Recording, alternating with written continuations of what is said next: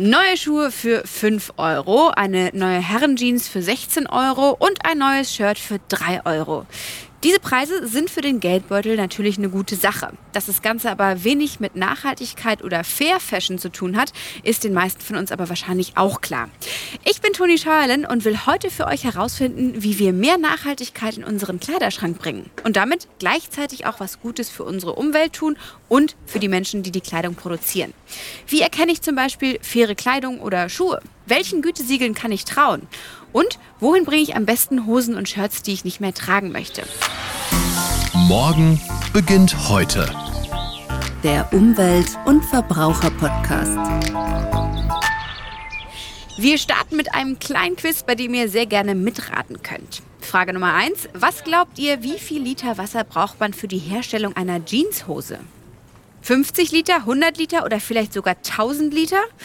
Ich sag's euch, es sind circa 8000 Liter Wasser pro Jeanshose. Das sind mehr als 50 volle Badewannen für eine Jeanshose. Das meiste Wasser geht dabei vor allem für die Herstellung der Baumwolle und die Bewässerung der Felder drauf. Ein Grund dafür, warum zum Beispiel der Aralsee mit einer Fläche fast so groß wie Bayern mittlerweile fast ausgetrocknet ist. Nächste Frage. Wie viele neue Kleidungsstücke wandern im Schnitt jedes Jahr bei uns in den Kleiderschrank? So, da jetzt mal kurz im Kopf überschlagen, wie oft gehen wir so shoppen? Da kommen schnell ein paar Teile zusammen. Socken, Shirts, Hosen, Unterhosen. Pro Jahr kommen wir in Deutschland damit auf durchschnittlich 60 neue Kleidungsstücke. Und jetzt die letzte Frage. Wie viele Tonnen an Kleidung werden jedes Jahr in Deutschland als Altkleider weggeworfen? Allein in Deutschland sind es jedes Jahr mehr als eine Million Tonnen Altkleider. Eine Million Tonnen, das ist vom Gewicht her etwa 100 Mal der Eiffelturm. Ihr seht, das sind wirklich unfassbare Zahlen. Und daran sieht man auch mal wieder, welchen enormen Einfluss Textilien auf unsere Umwelt haben. Und dann kommen ja auch noch die sozialen Aspekte dazu. Ich bin heute in Würzburg unterwegs und schaue im Secondhand Vintage Laden von Armin Jahani Zadeh vorbei. Armin wird uns gleich verraten, wie sich das Einkaufsverhalten der Menschen in den letzten Jahren verändert hat. Ob zum Beispiel mehr Menschen im Secondhand Laden einkaufen gehen als früher. So, jetzt mal raus aus der Fußgängerzone und rein in den Laden.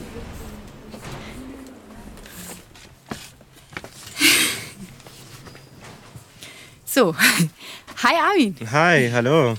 Ja, unschwer erkennen kann man hier, dass wir im Vintage-Laden sind. Hier gibt es wirklich Kleider bis unter die Decke im wahrsten Sinne des Wortes. Wie viele Stücke habt ihr hier ungefähr hängen? Also kann ich nicht genau sagen, aber wir haben tatsächlich sehr viele. Um die drei bis vier Tonnen. Drei bis vier Tonnen. Genau. Dazu muss man sagen, das sind natürlich Kleidung, die schon mal einen Besitzer hatten, richtig? Teilweise, also 90 Prozent sozusagen, weil wir haben auch sehr viele ähm, Pieces, die tatsächlich Firsthand sind. Firsthand Vintage bzw. Dead Stocks. Das heißt, ähm, sie sind neu geblieben mit Karton und ihren Originalzustand, die wir dann auch ähm, hier anbieten bei uns im Atelier. Oder konnte man auch unseren Online-Shop besuchen für sowas. Ja. Okay. Und wo kommen die her? Also wo bekommt ihr die her? Ähm, also wir sortieren selber die Sachen. Also das heißt, wir produzieren unsere eigenen Racks so hier mhm. in Deutschland. Wir kaufen aus anderen Ländern containerweise und wir sortieren sie aus. Ah, okay. Und was passiert mit den Dingen, die ihr aussortiert? Also wir haben auch natürlich andere Ideen, die wir halt jetzt auch sehr toll finden, von wegen, dass wir halt ähm, sehr viele Lappen draus machen, sehr viele Taschen draus machen, Jutebeutel draus machen oder versuchen halt Teppiche zurzeit machen draus und machen wir genau sowas draus. Also Upcycling quasi? Tatsächlich, ich bin ja auch von Beruf Upcycler sozusagen. Ach cool. Ja. Das ist ein richtig cooler Beruf. Ja. Wie sieht denn eigentlich dein eigenes Kaufverhalten aus? Äh, shoppst du selber gerne auch Secondhand oder gehst du auch mal zu den großen Modeketten? Also es ist ja so, ich archiviere sehr viel. Das heißt, was mir gefällt, kommt bei mir im Atelier, also zu Hause. Dann archiviere ich sie, weil die entweder sehr interessant gemacht sind, also entweder haben was Besonderes an Stoff und Fabrik oder haben halt tolle Schnitte. Mhm. Und dann nehme ich halt die Schnitte ab oder habe ich sie bei mir. Aber ich versuche tatsächlich sehr gesund konsumieren. Mhm. Ja. Was zeichnet denn für dich nachhaltige Kleidung aus, beziehungsweise was ist Fair Fashion? Also Fair Fashion und Slow Fashion, für mich ist das eine Art von Fechten, eine Art von Art, also Kunst und ähm, Produktion, die nicht mit Leid und Schmerzen verbunden sind. Also werden halt keine Mitmenschen ausgenutzt dafür, dass wir hier tolle Sachen tragen können. Und das heißt bei uns tatsächlich Trickle up das heißt, das, was sie von oben sich wünschen, uns äh, beschreiben, was wir tragen sollen, was ist das fein und was ist halt in. Und die Leute halt mit ihren laut Fashion, heißt das, also ist ein Gegenteil von Fashion. Also beim Fashion ist es halt, geht es vielmehr darum, dass die Leute keinen Tags tragen, dass sie keine großen Logos tragen, dass sie einfach nicht Werbung machen. Und es ist tatsächlich das, was wir halt gegen diesen organisiertes äh, Fashion System machen. Also das heißt diese Trickle up. Wir wollen denen zeigen, dass die Mode konnte auch von unterer Schicht kommen, konnte auch von der Straße kommen, konnte auch von Leuten kommen, die auch Modedesign studiert haben oder talentiert sind, aber wollen halt nicht zwölfmal im Jahr Kollektionen einfach raushauen und präsentieren. Und man sieht, das funktioniert auch. Der Laden ist hier immer mal wieder richtig voll. Was ist denn so dein Gefühl? Wie hoch ist die Nachfrage nach Secondhand-Ware? Beziehungsweise wie hat sich sie in den letzten Jahren verändert? Also wir haben tatsächlich auch sehr viel dran gearbeitet. 2018, als ich meinen kleinen Laden hier aufgemacht habe, habe ich immer mal wieder irgendwie auch mitbekommen, dass sie halt Vintage gesagt haben oder halt bedeutet haben, also irgendwie uns mit Finger gezeigt haben, von wegen unsere Sachen sind halt entweder nicht gut genug oder sind von da, wo die Leute halt ungern die anfassen wollen. Aber seitdem haben wir die Generation Set beklärt, also das heißt, wir sind halt präsent gewesen und haben wir halt über Mode und Upcycling und Slow Fashion viel mit denen geredet und ausgetauscht. Und ähm, Jetzt ist es tatsächlich angekommen. Das heißt, wir haben jetzt die jüngere Generation, Set Generation bei uns, die halt sehr nachhaltig und bewusst einkaufen. Die ungefähr jetzt, die dürfen selber einkaufen gehen, das was auch sehr toll ist, also dass sie halt zwischen 14 und 16 sind. Mhm. So, und dann wollen wir uns mal anschauen, was du hier so für Kostbarkeiten im Laden hast. Nicht wundern, ich gucke nebenher auch mal ein bisschen durch. Also es gibt auf jeden Fall jede Menge Jacken, egal ob Lederjacke oder Jeansjacke. Warte mal, da drüben habe ich was gesehen, Wildlederjacken. Finde ich auch mal gut. Ähm, können wir kurz Pause machen? Ich muss die anprobieren. Guck mal, die ist auch cool. Die gibt es tatsächlich auch gar nicht so unbedingt zu kaufen. So eine Wildlederjacke oder Blouson würde man sagen. Ich muss die einmal ganz kurz selber anprobieren.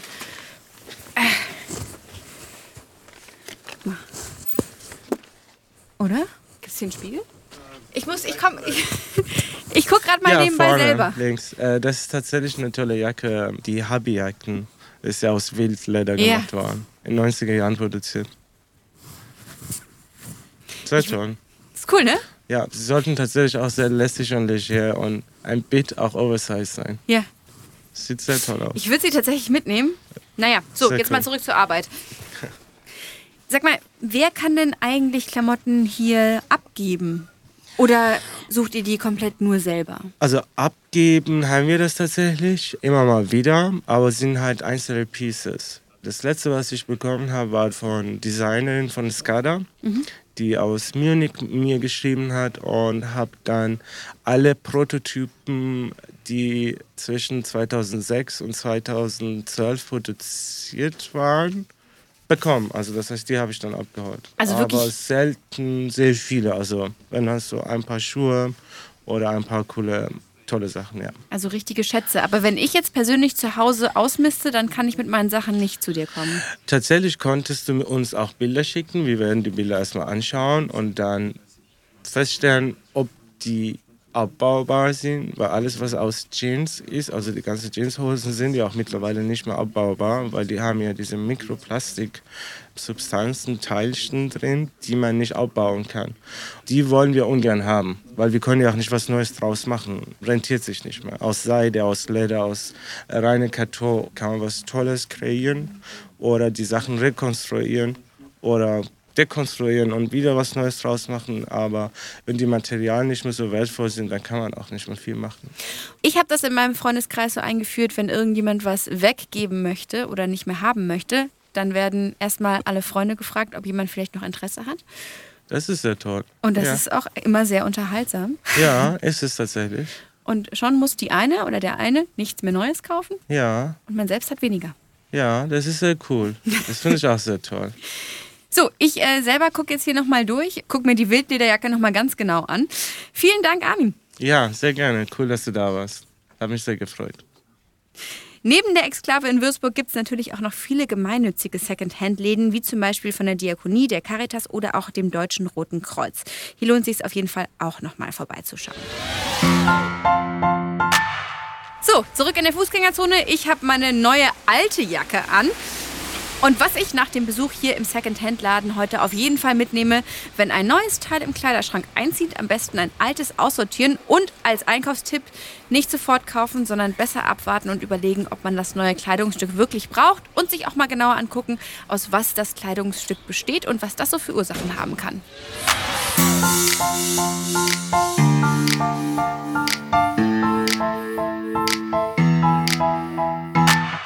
Beim Stöbern im Second-Hand-Laden habe ich in einem T-Shirt das Textilsiegel grüner Knopf entdeckt. Das ist eines von ganz vielen Siegeln, die es gibt. Aber welchen Siegeln kann ich denn wirklich vertrauen? Das finde ich jetzt heraus und zwar mit Marianne Wolf vom Verbraucherservice Bayern. Hallo, Frau Wolf. Hallo, Toni. Schön, dass ich dabei sein darf. Woran erkenne ich denn faire und nachhaltige Kleidung? Ja, am Textil selber nicht, sondern man braucht tatsächlich dazu Gütesiegel. Welchen Gütesiegeln kann ich denn wirklich vertrauen? Beziehungsweise wo finde ich denn eine Übersicht zu den wichtigsten Siegeln? Da gibt es spezielle Seiten wie zum Beispiel Label Online oder Siegelklarheit. Dort werden ja die unterschiedlichen Siegel bewertet, ob das Produkt umweltfreundlich, sozialverträglich bewertet wird, beziehungsweise wie hoch die Glaubwürdigkeit ist. Das ist schon mal ein guter Überblick und es ist da eben auch abzusehen, nur wenige Siegel decken beide Bereiche wirklich ab, also sozial und umweltverträglich. Von daher sind dann also wenige Siegel, die beides gewährleisten. Ein Beispiel dafür wäre zum Beispiel GOTS, das heißt Global Organic Textile Standard. Wenn man das haben möchte, dann muss man entsprechende Gütesiegel auswählen. Welche Infos im Etikett sind denn entscheidend? Ja, also verpflichtend ist eigentlich nur die Faserzusammensetzung. Daran kann man praktisch ablesen, aus welchen Materialien die Textilien bestehen. Das ist natürlich besonders wichtig, wenn ich sage, ich vertrage jetzt keine Schurwolle oder ich will auf keinen Fall eine Synthetikfaser.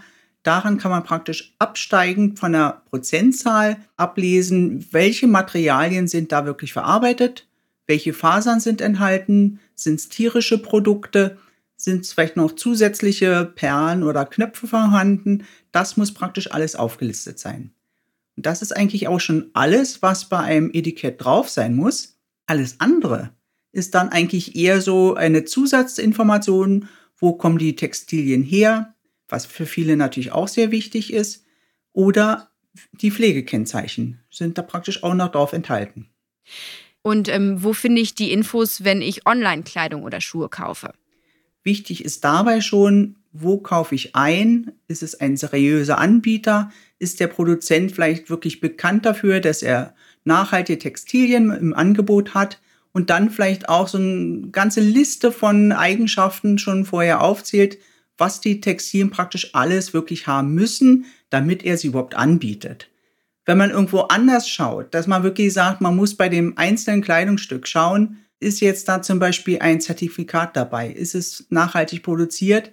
Dann sucht man wahrscheinlich wieder extrem stark, aber eben der Hersteller hat eigentlich schon seine Seite so aufgebaut, dass man wirklich da sicher sein kann. Was ist denn eigentlich nachhaltiger, Baumwolle oder Polyester? Das ist nicht leicht zu beantworten. Baumwolle hat durchaus den Nachteil, dass extrem viel Wasser benötigt wird und auch natürlich die äh, Felder erstmal praktisch beim Anbau stark gedüngt werden müssen, sehr viele Pestizide eingesetzt werden. Und das ist eigentlich so das Problem bei der Baumwolle, dass weltweit eigentlich auf den Baumwollfeldern extrem viel Pestizide, durchaus 16 Prozent aller Insektizide versprüht werden. Diesen Nachteil kann man natürlich ausgleichen, indem man gleich von vornherein Biobaumwolle wählt. Da hat man zwar auch den Wasserverbrauch, aber nicht mehr diesen hohen Pestizideinsatz und auch keinen Düngemitteleinsatz. Polyester ist durchaus preisgünstig und hat den Vorteil, dass man eine Funktionskleidung sehr häufig aus Polyester eben anbietet, weil da dann die Trageeigenschaften auf die Funktion angepasst werden können. Ist relativ preiswert, aber wird aus Erdöl oder Kohle praktisch ursprünglich produziert. Und das Ganze ist sehr energieaufwendig. Deswegen ist das eine, sagen wir mal, von der Wasserbelastung her schlechter und das zweite eben von Energieaufwand. Der Vorteil oder was man natürlich dann wirklich sagen kann, abwägen, weniger einkaufen, hat man natürlich dann schon mal eine Reduzierung von beiden Faktoren und dementsprechend ist das eigentlich das Entscheidende dabei. Thema Langlebigkeit von Textilien. Was kann ich denn hier beachten? Ja, wichtig ist schon beim Einkauf darauf zu achten. Eine gute Qualität ist eigentlich die Voraussetzung für eine lange Trage- und Lebensdauer von Textilien. Wenn schon mal die Verarbeitung nicht stimmt, ähm, dann kann man praktisch auch bei der Pflege nichts mehr gut machen. Also eine gute Qualität ist wichtig und man muss drauf schauen, wie kann man die Sachen praktisch pflegen, wie kann man sie waschen, sind sie waschbar, müssen die gereinigt werden. Das alles sind Sachen, die eben wichtig sind, vor dem Kauf zu beachten, damit man dann eben wirklich lange etwas von diesen Sachen hat. Das heißt, gut die Pflegehinweise beachten, vielleicht auch manche Sachen gar nicht so oft waschen, sondern es lieber auch mal auslüften, dann eben entsprechend sortieren, sagen wir mal feine Kleidung zusammensammeln, damit die eben geschont wird, die richtige Temperatur wählen, die richtige Schleuderzahl wählen, das richtige Programm und dementsprechend hat man dann eben auch sehr lange etwas von den Textilien, wenn die mit einer guten Qualität gekauft wurden. Was man auf jeden Fall beachten kann, ist natürlich, dass man Sachen hat, die man gerne anzieht. Ja, dass man den Kleiderschrank aufmacht und aus der letzten Saison den kuscheligen Pullover rausholt, äh, dass man die Sachen gut miteinander kombinieren kann, so dass man dann eben eigentlich immer unterschiedlich angezogen ist und da dann eben den Vorteil hat, dass man nicht zu viele Sachen kaufen muss, sich vielleicht auch nicht so von den Modetrends abhängig macht, sondern es lieber Sachen nimmt, die man selber gerne anzieht und die gut tragbar sind. Muss denn nachhaltige Kleidung automatisch auch immer teurer sein? Generell gilt, Qualität hat ihren Preis. Und da ist natürlich dann der Punkt, äh, wenn ich für 2,95 Euro ein T-Shirt kaufe, ist natürlich die Frage, ähm, ist dieser Preis überhaupt gerechtfertigt? Wie sind da dann die Arbeitsbedingungen vor Ort? Wie viel Lohn kriegen die äh, Arbeiterinnen? Das alles sind Sachen, die irgendwo im Verhältnis stehen müssen. Also Qualität muss man einfach bezahlen. Und ich glaube, dann kann man auch mit einem guten Gewissen äh, davon ausgehen, dass dann eben nicht unter Preis die Sachen eingekauft wurden. Was können wir denn an unserem Einkaufsverhalten verändern? Ja, beim Einkauf ist, sagen wir mal, ein großer Fehler, äh, der häufig begangen wird, die Spontankäufe. Auch das sollte man vielleicht äh, lieber äh, lassen, lieber überlegen, was brauche ich wirklich, nochmal in den Kleiderschrank schauen. Und bei der Auswahl, gerade auch online, ist natürlich dann so, dass man sagt, na lieber nehme ich jetzt ein paar Teile mehr, unterschiedliche Farben, unterschiedliche Größen zum Probieren. Das hat natürlich den Nachteil, dass häufig Retouren entstehen da ist natürlich dann klar, dass die Anlieferung und das Zurückbringen und so weiter viele Ressourcen verbrauchen, die man sich sparen sollte. Lieber überlegt einkaufen, vielleicht manchmal auch vor Ort äh, und da dann eben wirklich auch vielleicht ja, Touren zusammenfassen, dass man zum Einkaufen fährt und äh, gleichzeitig dann eben auch Kleidung auswählt. Nicht extra für einen Teil losfahren. Das wäre auch nochmal so ein Punkt. Und da ist natürlich dann schon auch wichtig, dass man dann eben eine gute Auswahl trifft und da dann wirklich sagt, lieber weniger als zu viel. Vielen Dank, Frau Wolf. Gern geschehen und ich hoffe mal, dass ein paar neue Informationen dabei waren. Fair Fashion, das ist auch eines der diesjährigen Themen beim Wettbewerb Partnerschulen Verbraucherbildung Bayern. Da können sich Lehrkräfte und ihre Schule noch bis zum 1. März anmelden und sich mit ihren Schülerinnen und Schülern aktiv mit dem Thema auseinandersetzen. Mehr dazu findet ihr unter partnerschule-bayern.de. In unserer Rubrik Wusstet ihr eigentlich das? bekommt ihr von uns ab sofort in jeder Folge interessante, kuriose oder besonders beeindruckende Fakten zum Thema der jeweiligen Folge, kurz und kompakt zusammengefasst. Hören wir mal rein, was wir dieses Mal für euch vorbereitet haben.